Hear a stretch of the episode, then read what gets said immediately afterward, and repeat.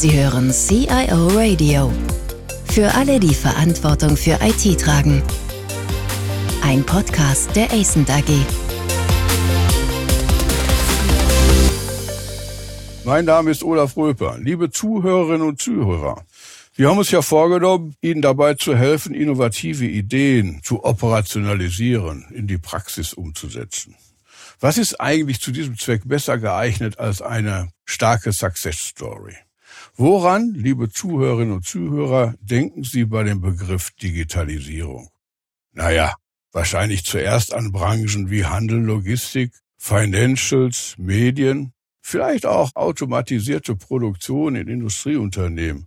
Aber denken Sie da unmittelbar an Schwerindustrie, an Stahlindustrie, Sensoren im Hochofen? Wohl eher nein. Das ist die heutige Story.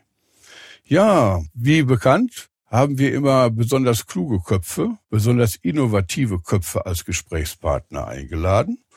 Und um ihnen da die praktische Relevanz garantieren zu können. Also weniger Theoretiker, viel mehr Praktiker, die wissen, was geht und was nicht geht. Vor diesem Hintergrund bin ich heute besonders froh, dass ich Dr. Michael Kratz hier als Gesprächspartner begrüßen darf. Hallo Olaf, ich grüße dich. Michael Kranz hat in Karlsruhe Informatik studiert und dann an der TU München in Maschinenbau promoviert. Dr. Kranz begann dann seine Berufslaufbahn als IT-Leiter bei einem Automobilzulieferer, wechselte dann später zur Krones AG. Das ist ein international tätiger, sehr bekannter Hersteller von industriellen Abfüllanlagen. Dort übernahm er bereits die Rolle des Bereichsleiters Informationsmanagement. Heute ist er seit ja, nunmehr fast zehn Jahren, und so lange kennen wir uns auch, CIO und Head of Digital Solutions der ThyssenKrupp Steel Europe AG. Michael Kranz steckt, das kann ich aus eigener Erfahrung bezeugen, voller innovativer Ideen. Er ist aber trotzdem nicht einer, der auf jeden Hypezug aufspringt vielmehr jemand, der gewohnt ist, dicke Bretter zu bohren, gerade auch in wirtschaftlich schwierigen Umfeldern. Er war bei allen Unternehmen länger als sechs Jahre, also nicht dieses Jobhopping. Und er war dort immer in verantwortlichen CIO-Positionen. Lang genug, um aus den Ergebnissen der eigenen Entscheidungen relevante Erfahrungen gewinnen zu können. Manchmal auch, wenn ich das so sagen darf, zu sehen, dass vielleicht die eine oder andere Entscheidung dann nicht richtig war. Viele Manager sind dann ja schon nicht mehr da. Die haben ja die Geduld nicht, dann diesen Prozess letztlich bis zu Ende zu führen. Das optimistische und zugleich herausfordernde Zitat und Fazit von Michael Kranz ist Digitalisierung einfach machen oder vielleicht doch einfach machen? Michael Kranz ist, kurz gesagt, der ideale Gesprächspartner für unser Thema. Wir kennen uns lange, deshalb Michael, wie sieht's denn aus mit der Digitalisierung in Stahl? Doch der Sensor im Hochofen oder wie muss man sich das als Außenstehender vorstellen? Lieber Olaf, erstmal vielen Dank, dass du mich eingeladen hast in deinen interessanten Podcast.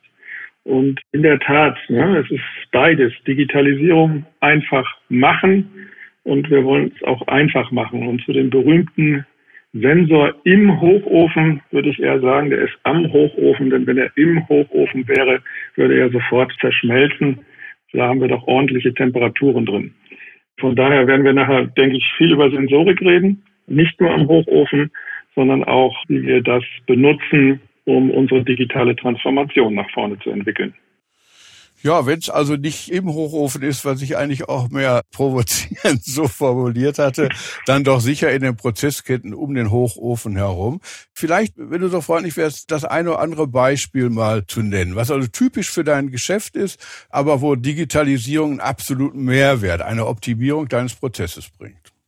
Da können wir ganz viele Facetten beleuchten. Die Stahlindustrie und bitte erlaube mir einmal kurz den Ausflug. Ich denke, das ist für das Auditorium auch nochmal wichtig zu verstehen, wie das funktioniert. Im Grunde beginnt alles mit der Anlieferung der Rohstoffe, die wir verarbeiten, nämlich Eisenerz und Kohle. Die kommen über den Rhein aus Rotterdam nach Duisburg, werden dort dann im Hochofen zu Roheisen verarbeitet, dann anschließend im Stahlwerk, das ist also wirklich Prozessindustrie mit entsprechenden Legierungen angereichert und dort beginnt dann zum ersten Mal das Kundenspezifische in unserem Prozess. Anschließend wird der flüssige Stahl in 30 Tonnen schwere rechteckige Klötze, sogenannte Brammen, gegossen.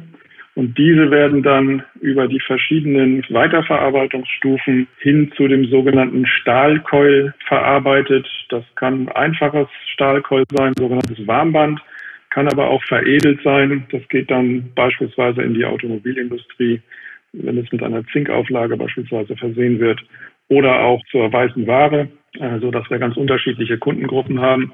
Und entlang dieses Prozesses haben wir zum Beispiel sehr große Logistikherausforderungen. Eine solche Mill, wie wir das nennen, also ein, ein Stahlwerk, hat eine Länge von fast einem Kilometer, wo vorne die Bramme erwärmt wird, dann durch verschiedene Walzprozesse auf ihre endgültige Dicke und Breite kommt und dann aufgewickelt wird, das ist also fast ein Kilometer lang. Da haben wir jede Menge Sensorik drin, die wir dazu benutzen, dann den Prozess zu steuern einerseits, andererseits aber auch sicherzustellen, dass die Qualität stimmt. Also wir haben QS-Prozesse, Qualitätssicherungsprozesse, wir haben Logistikprozesse, wir haben Prozesse der Zulieferer. Ich habe mal gelesen, dass in einem Stahlwerk bei dir, ich glaube, das ist sogar von dir die Zahl, über 1000 Parameter gesteuert werden müssen. Ja, wir sagen, dass wir unterschiedliche Stahlsorten haben. Ja, das wird dann normalerweise in dem Prozess als sehr einfach dargestellt. Und ja, gut, kann ein bisschen Roheisen verarbeiten und dann hinterher kommen dann diese Colts raus. Das sieht doch alles gleich aus. Das ist auch richtig. Sieht erstmal gleich aus, ist aber bei weitem nicht gleich, denn unsere Kunden haben sehr hohe Anforderungen an die Spezifika ihres Stahls, den sie bei uns bestellen, so dass wir ungefähr ja fast 10.000 unterschiedliche Stahlgüten haben, die verarbeitet werden müssen. Und das generiert eine gewisse Komplexität im Planungsprozess, wie ich die einzelnen Aufträge dann auf den verschiedenen Produktionsrouten einlaste.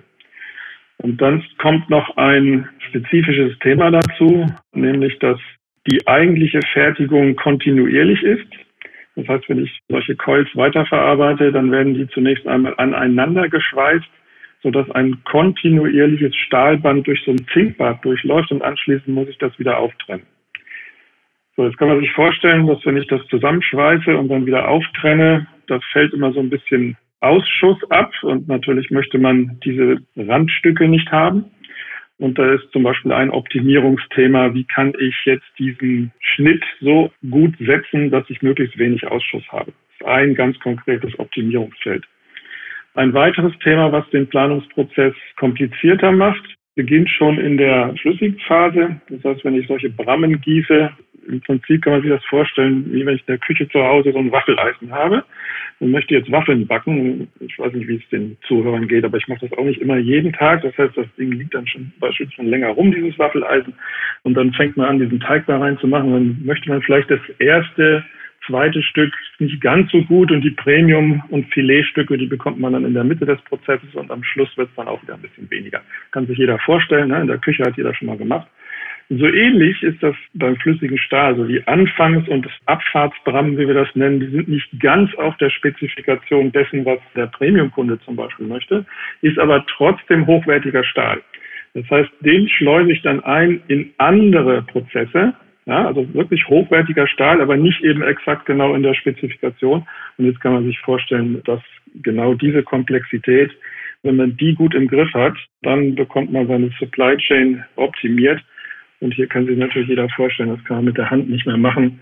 Hier braucht man gute Planungsprozesse und entsprechende IT-Werkzeuge dazu. Und wie genau wirkt jetzt Digitalisierung an den Stellen? Muss ich mir das vorstellen als Einzellösung? Die für ganz bestimmte Optimierungsfragen zuständig sind? Oder habt ihr eine ganzheitliche Strategie entwickelt, möglicherweise unter Einführung einer gemeinsamen Plattform für die Daten, für die Prozesse? Das stinkt auch an einigen Stellen, Michael, so ein bisschen nach KI. Aber natürlich, Olaf. Künstliche Intelligenz wird eine Rolle spielen. Aber lass mich kurz noch einmal ausholen. Wenn wir etwa so acht, neun Jahre zurückgehen, dann war es ja nicht so, als dass der Stahl schon überhaupt gar keine IT kannte. Ja, sondern die Sensorik gab es ja schon in großen Teilen in der Produktion. Allerdings, das muss man auch zugeben, waren viele Problemstellungen durch Einzellösungen implementiert. Und wir haben damals begonnen, eine neue IT-Strategie aufzusetzen, die zunächst einmal die Installation oder das Einziehen von sogenannten Plattformen zum Ziel hatte. Also wegzukommen von Einzeloptimierung hin zu einer durchgängigen Prozesskette. Und das Ganze bedingt dann, dass man früher oder später natürlich auch an die Daten kommt. Und diese Erkenntnis haben wir schon recht früh aufgelegt, dass es notwendig ist, die Daten aus den unterschiedlichen Prozessen zusammenzufassen, intelligent zusammenzubringen und daraus dann Erkenntnisse zu gewinnen. Erst in der jüngsten Zeit allerdings erlauben uns die aktuellen Technologien hier nochmal ganz anders vorzugehen. Wir sind momentan dabei, ja, wir nennen das Federated Data Lakes. Also wir belassen im Prinzip die Daten an ihren Quellen oder Quellen nah zumindest. Kleiner Ausflug. Man kann sich natürlich vorstellen, dass da gerade in der Produktion, wie ich sie eben beschrieben habe, wenn man dann die Frequenz der Messung erhöht, durchaus ordentliche Datenmengen im Terabyte-Bereich auch anfallen pro Tag. Und die muss natürlich möglichst latenzfrei nah am Prozess verarbeiten. Da liegen dann die Rohdaten und wir bringen das dann über föderierte Architekturen entsprechend zusammen, haben dann einen Data Catalog drüber gelegt, der auch zu großen Teilen automatisch funktioniert und sind jetzt gerade dabei, erste Use Cases mit künstlicher Intelligenz draufzusetzen, um von der Rückschau mehr in die Vorschau und in die Prognose zu kommen. Beim Autofahren ist es ja auch so, dass man nicht den größten Teil seiner Zeit damit verbringt, in den Rückspiegel zu gucken, sondern äh, die meiste Zeit guckt man durch die Vorderscheibe. Ja, eh besser. Im Business ist aber oft so, dass wir immer viele Reports ziehen. Das ist im Grunde alles Rückschau. Ja, also wie war es denn vor kurzem? Wie war es letzte Woche? Wie waren da die Zahlen? Viel interessanter ist natürlich herauszufinden, was wäre denn wenn? Ja, also szenarienbasiert zu schauen oder vielleicht auch Vorschläge vom System zu bekommen, wie man jetzt am besten einen Auftrag in eine Produktionsroute zum Beispiel einlastet. So, da arbeiten wir gerade dran. Und das funktioniert jetzt nicht mehr so wie früher, dass man sagt, okay, für eine Problemstellung habe ich, suche ich mir dann jetzt irgendwo am Markt ein System und das installiere ich dann und nutze da eine wunderbare Fähigkeit der IT, nämlich Schnittstellen ohne Ende zu bauen und Daten von A nach B zu schieben sondern wir haben da vom Denken her nochmal einen ganz anderen Ansatz gewählt und gesagt, wir gehen jetzt von den Daten aus, belassen die an den Quellen, bringen die automatisiert zusammen und lassen dann mit Techniken wie maschinellem Lernen das System sich optimieren. Ich würde ganz gerne nochmal auf die Frage zurückkommen, wie man sowas implementiert, wen man da mitnehmen muss. Wie baut man eigentlich eine solche Strategie auf? Auf der anderen Seite aber so als Industriemensch. Du hast jetzt sehr viele Beispiele gebracht, was man digitalisieren kann im Umfeld deines Geschäftsprozesses. Unterm Strich, KPIs, rechnet sich das? Ist das besser geworden? Ist das nachweisbar? Ist die Akzeptanz auch bei den Nicht-IT-Leuten da? Also mit der Akzeptanz bei den Nicht-IT-Leuten äh, sprichst du ein wichtiges Thema an wie kann man eigentlich die Rolle der IT von ich rufe dir was zu, weil ich hier was Bestimmtes brauche, in Richtung eines Enablements oder Partners setzen. Das ist ja eine Diskussion, das weißt du auch, Olaf, die ja immer rauf und runter diskutiert wird in der CIO-Community.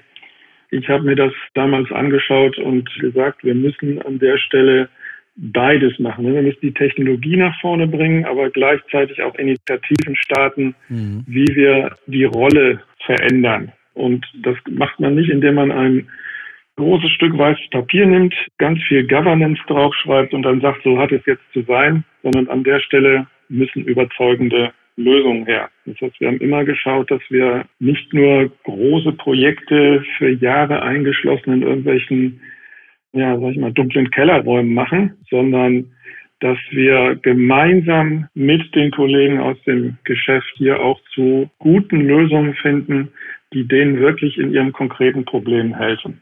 Mhm. Das haben wir so gemacht, dass wir vor etwa fünf Jahren war das jetzt, nachdem wir die größten Aufräumarbeiten erstmal erledigt haben, dann angefangen haben, in dem Bereich Agilität, digitale Labore, auch ja Community Building innerhalb der Company viele Initiativen zu starten, was heute dazu geführt hat, dass wir diese ganzen Aktivitäten als zentralen Bestandteil in unserer Unternehmensstrategie verankert haben.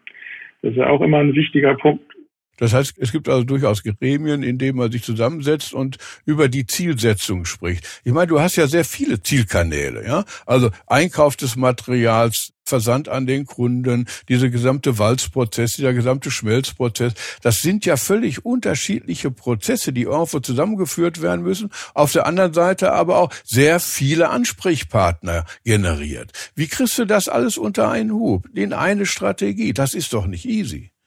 Ja, ich meine, wir sind ein, jetzt könnte ich fast sagen, ein Unternehmen wie jedes andere auch. Es hat natürlich auch Funktionen von Personal, Finanzen, Einkauf, ja, großer Instandhaltungsbereich bei uns, keine Frage, dann Produktion, Vertrieb, das, das haben wir auch alles. Vielleicht in einer gewissen größeren Ausprägung, wenn man sich die Produktionsbetriebe anschaut. In Summe haben wir ja 27.000 Mitarbeiter, von denen ein Großteil allerdings auch in der Produktion unterwegs ist. So, wie bekommt man das alles unter einen Hut? Wir haben uns also schon frühzeitig mit den ganzen Demand-Prozessen auseinandergesetzt, dann aber festgestellt, dass das so ein bisschen in die falsche Richtung lief, also zu stark Demand-Supply getrieben war. Das war nicht so meine Vorstellung davon, wie eigentlich die Zusammenarbeit laufen sollte. Und wir sind dann letztes Jahr nochmal hingegangen und haben vor dem Hintergrund des gesamten Strategieprozesses beim Stahl auch diese beiden Handlungsstränge, nämlich Technologie, Business und auch die Art und Weise, wie wir arbeiten wollen, nochmal ganzheitlich in ein Strategiepaket gepackt, was, und jetzt möchte ich gerne konkret werden, heute dazu führt, dass wir sogenannte digitale Domänen definiert haben. Mhm. Davon gibt es vier Stück. Mhm. Einmal Produktion, ich denke, das ist klar, das ist einer der größten Bereiche. Dann alles rund um Markt und Kunde. Damit hätte ich vielleicht sogar anfangen sollen, denn wenn es um Digitalisierung geht, reden wir natürlich immer davon, dass wir vom Kunden ausgehen. Und da stecken die ganzen Themen drin, wie zum Beispiel ein Supply Chain Management und Logistikthemen, also Dinge, die auch direkt auf den Kunden wirken, Vertrieb selbstverständlich auch. Dann haben wir eine Domäne, die sich um sämtliche Funktionalitäten rund um das Thema Geld kümmert. Da ist Einkauf drin, da ist Finance drin. Und dann ist beim Stahl traditionell als montan mitbestimmte Industrie natürlich der große Themenkomplex Mitarbeiter ganz wichtig, einschließlich solcher Themen wie Arbeitssicherheit. So, das haben wir entsprechend organisiert. Und zwar so, dass wir sämtliche Kompetenzen, auch völlig egal, ob die jetzt in der IT-Organisation beheimatet sind oder IT-nah oder IT-affin in den Fachbereichen, dass wir dort die Ressourcen zusammenbringen und innerhalb jeder Domäne werden dann die digitalen Roadmaps für die nächste Zeit gemeinsam entwickelt und vereinbart. Das geht dann alles auch in den Budgetprozess mit ein. Und dann gibt es natürlich noch ein Top-Gremium mit Vorstandsbeteiligung, äh, sodass wir hier sicherstellen, dass das alles entlang der Strategie funktioniert. So, und innerhalb der Domänen gibt es verschiedene Abwicklungsformen. Das kann von kurzen, agilen Sprints für kleine Lösungen bis hin zu auch größeren Projekten reichen, die wir dann aber natürlich in verdaubare Häppchen schneiden wollen. So, also das ganz grob die, das Konzept. Wir sehen bei euch ja die gesamte Technologiebreite. Also wir haben auf der einen Seite Sensorik, wir haben irgendwie eine Middleware, in der Daten zusammengeführt werden. Wir haben darauf aufgesetzt dann bis hin zu KI-Applikationen. Wie schaffe ich es, die Kompetenz heranzubringen? Das sind doch ganz breite Felder, die sind doch gar nicht in einem Kopf vorhanden. Sein. Ne? Also es gibt natürlich schon auch Spezialisten. Das heißt, wenn ich im in der SAP-Plattform etwas tue, dann habe ich SAP-Spezialisten, Prozessspezialisten. Wir haben auch viel im Bereich Partnerships und Sourcing, selbstverständlich. Also wir machen bei weitem nicht alles selbst. Ich lege aber immer viel Wert darauf, die Kernkompetenz im Haus zu behalten, dahingehend, dass ich schon auch verantworten muss und wissen muss, was ich tue. Gibt es da ein Problem, die richtigen Mitarbeiter vom Markt zu finden? Ja, das ist eine gute Frage, Olaf. Ich möchte das aber ein bisschen relativieren. Ich glaube, das ist auch eine Diskussion. Kriegen wir gute Mitarbeiter am Markt? Ich denke, das bekommen wir dann hin, wenn wir eine attraktive Geschichte erzählen können, auch eine attraktive Digitalisierungsgeschichte. Und dort haben wir beispielsweise wenig Schwierigkeiten gehabt, zum Beispiel unser Digitalteam zu staffen. Auf der anderen Seite, also es bedingt sich gegenseitig. Ja, attraktives Unternehmen, dann bekommen wir die Leute. Ist das jetzt im SAP-Umfeld möglicherweise ein bisschen schwieriger? Wir bilden aber auch aus und machen Weiterbildungskonzepte. Das ist ja ein schwieriges Feld. Ich brauche ja sehr breite Kompetenzen, nicht? Also über verschiedene Informatik Fakultäten, hätte ich fast gesagt, hinweg. Und das ist ja nicht einfach. Das entwickelt man ja nicht aus eigener Kraft heraus, sondern da ist man dann schon darauf angewiesen, von außen eine Kompetenz zuzuladen, zuzukaufen und möglichst langfristig auch an das Unternehmen zu binden. Wir holen uns tatsächlich Kompetenz von außen, ja, auch über Partnerschaften. Wir achten aber stets darauf, dass wir die Kontrolle über das behalten, was wir tun. Also wir verlassen uns schon auf unsere Partner, dass wir ihre Services richtig machen und wir triggern die auch an, dass sie uns entsprechende Innovationen bringen. Aber die sogenannte Beurteilungskompetenz, die Strategie- und Prozesskompetenz, die sehe ich ganz klar bei uns im Hause und das entwickelt man natürlich auch, indem sich die Leute da weiterentwickeln. Nö, das ist auch verständlich. Ich meine, man muss auch längere Sicht ja auch Stabilität äh, sicherstellen können ne? und Risikobegrenzung. Ja, du betreiben. brauchst beides, Olaf, ne, wenn ich da einhaken darf. Ja. Du brauchst eine Stabilität, das ist mir übrigens auch immer ganz wichtig, ne? bei aller Agilität und Liebe zu kleinen Apps. Wir versuchen auf der anderen Seite immer auch die Plattform so zu gestalten, dass die stabil sind, skalierbar sind, performant sind und selbstverständlich, und an der Stelle darf man seine Kernaufgabe als IT natürlich auch nicht vernachlässigen, da muss ich effizient sein an diesen Themen ja, und auch immer nachweisen, dass das einen Wert bringt. Das machen wir also beides. Naja, der Wertnachweis ist ja manchmal ein bisschen schwierig, ne? also, weil die Dinge ja manchmal in einem nicht unbedingt messbaren Bereich liegen. Aber das ist ein altes Thema, das Informatik eh hat und IT in Unternehmen immer hat und auch immer haben wird an der Stelle. Ich würde ganz gerne, Michael, zum Schluss doch mal so eine Frage stellen, Does and Don'ts, nicht? Wenn unsere Zuhörerinnen und Zuhörer jetzt sagen, ja, das ist ja spannend, was er da macht und vor allen Dingen in einem so großen, komplexen Umfeld und auch dieses Einteilen in verschiedene digitale Domänen, das ist ja doch eine hochinteressante Geschichte, um die Komplexität auch zu verringern. Aber was sollte man jetzt, wenn man Außenstehender ist, tun? Was sollte man nicht tun aus deiner Erfahrung heraus? Wie sollte man eigentlich anfangen mit solchen Digitalisierungsstrategien? Ich komme mal zurück auf das Motto, was wir am Eingang hatten.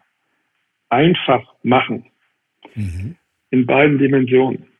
Ich muss es machen, das heißt, ich muss die IT dahin bringen, dass sie anerkannt wird als diejenige, die jetzt nicht der Verhinderer ist, sondern die auch mal schnelle Lösungen bieten kann. Das ist am Anfang auch nicht ganz einfach gewesen, weil man muss natürlich auch erstmal die Chance haben, so eine Plattform hinzustellen. Auf der Basis kann man dann diese schnellen Themen dann machen. Von daher muss man sich das anschauen. Also wenn ich irgendwo reinkommen würde, muss ich erstmal anschauen, wie ist eigentlich meine Infrastruktur, auf was kann ich aufsetzen und in welcher Reihenfolge und Priorisierung muss ich jetzt bestimmte Dinge angehen. Das Ganze natürlich immer irgendwo abgestimmt auch an dem Business Demand. Das heißt, der nächste große Teil ist immer Zuhören und die Abbildung zu machen, was wird in dem Geschäft benötigt. Denn IT ist kein Selbstzweck. Also Stichwort, ne? wir machen jetzt hier eine Blockchain, du hattest irgendwas über Hypes gesagt. Ne? Ja, natürlich machen wir sowas wie Digital Scouting und gucken uns das an, aber ohne einen verwertbaren Use Case, oder ich muss noch genauer sein, ohne eine Idee davon, wie viele Use Cases es potenziell zum Beispiel geben kann, würden wir nicht anfangen, jetzt in eine Plattform zu investieren. Und diese Abwägung, die habe ich nicht nur im Kopf, sondern das diskutieren wir mit dem Architekturteam, das diskutieren wir in den Domänen und natürlich auch in dem oberen Gremium, weil das wichtig ist. Ne? Also ich nehme mal ein konkretes Beispiel, 5G in aller Munde, ne? mache ich jetzt 5G auf dem Gelände. Kann man sich jede Menge Zeug vorstellen. Dummerweise sind viele von den Use Cases bereits mit aktuellen Technologien abbildbar. So, das heißt, ich muss an der Stelle herausarbeiten, was ist der Schwellwert, um dann zum Beispiel ein klares Proposal dafür zu machen, dass ich in Enabling Technologies investiere? Wenn ich vorher klar mache, dass wenn ich das tue, ich dann hinterher die Use Cases entsprechend auf die Straße bekomme. Der zweite Punkt ist, der Value, den ich generiere, entsteht natürlich nicht in der IT oder in den Digital Solutions, wie wir das nennen, sondern der entsteht natürlich im Prozess in den anderen Bereichen sodass wir hier mit dem Controlling zusammen auch eine ganz neue Art und Weise entwickelt haben, wie wir die Value Cases definieren, um da auch so ein bisschen die Schwelle zu senken in den Fachbereichen, dass es viel besser ist, einfach mal sich ein bisschen zu äußern und man hinterher nicht wegen jedem kleinen Euro da geknebelt wird, sondern die große Linie muss stimmen. Ja, also verschiedene Facetten und im Kulturbereich, wie gesagt, diese Agilität, die crossfunktionalen Teams und wirklich auch mit Begeisterung den Leuten was zuzutrauen, das würde ich auch noch als Erfolgsfaktor benennen. Ja, prima, das war doch ein gutes Schlusswort. Ich bedanke mich recht herzlich für das Gespräch. Und ich selbst ende dann hier mit deinem Slogan und ich würde sagen, völlig richtig. Digitalisierung einfach machen und einfach machen. Ich glaube, das trifft es sehr gut und das ist eigentlich die Takeaway-Message für unsere Zuhörerinnen und Zuhörer. Vielen Dank, Michael. Vielen Dank, Olaf. Hat Spaß gemacht. Vielen Dank fürs Zuhören. Mehr Informationen zu diesem Podcast finden Sie unter cioradio.de.